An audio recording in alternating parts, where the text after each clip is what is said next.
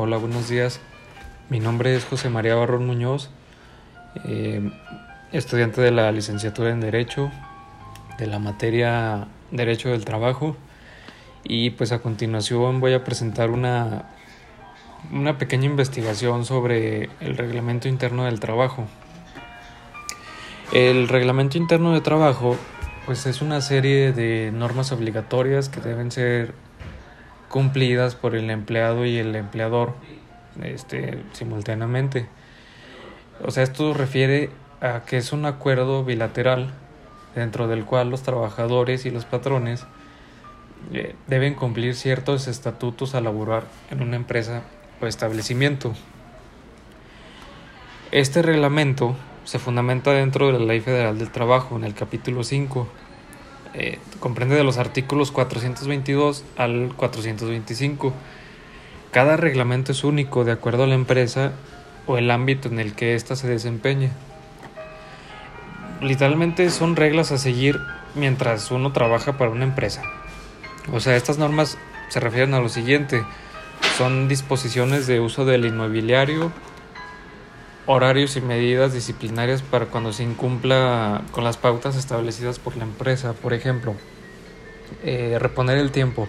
En algunas organizaciones, si por algún motivo se tiene que retirar antes de, su horario que está establecido, se repondrán esas horas en los días, en los días siguientes, llegando más temprano, teniendo que retirarse más tarde de lo que dicta su, su horario original.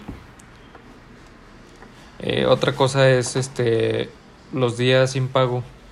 Si no son días pagados como vacaciones o faltas justificadas por un médico, la ausencia se verá reflejada, reflejada directamente en el pago de la nómina eh, del mes en el que se ausentó. Lo que sí no contiene este reglamento son las normas técnicas o administrativas que elaboran las empresas para delimitar el trabajo a llevar a cabo por parte de los empleados, es decir, un manual sobre cómo los colaboradores deben realizar sus funciones específicas. Eh, también es fundamental que en el reglamento se encuentre depositado en la Junta de Conciliación y Arbitraje. En el artículo 424 dice que esto es para protección de los derechos de los trabajadores y los patrones. Estas normas deben ser de común acuerdo, porque es esencial para poder laborar dentro de una organización para el seguir los preceptos establecidos. La finalidad del reglamento es llevar una relación laboral cordial, organizada, disciplinada entre patrón y trabajadores y pues obviamente que facilite su productividad dentro de la empresa.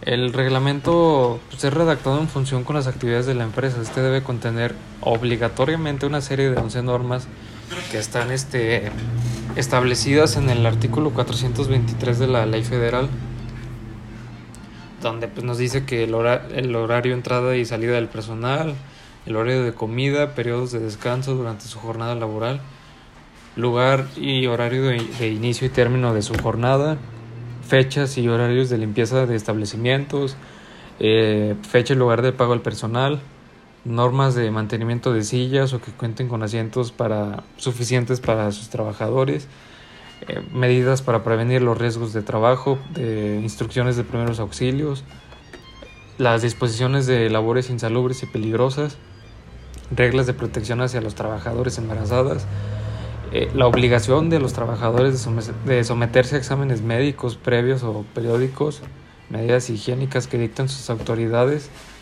permisos y licencias por parte del personal, eh, disposiciones disciplinarias y su aplicación. Estas consideran que la suspensión laboral como medida disciplinaria no podrá ser superior de ocho días y pues cualesquiera que la empresa determine convenientes para lograr mayor seguridad y regularidad laboral según la naturaleza de sus actividades. En sí, pues este reglamento ayuda a llevar una relación laboral cordial y organizada entre trabajadores y patrones, como ya lo había comentado, para promover pues, la productividad. Y por supuesto, para potenciar este efecto, el reglamento debe reflejar valores y cultura empresarial. Muchas gracias.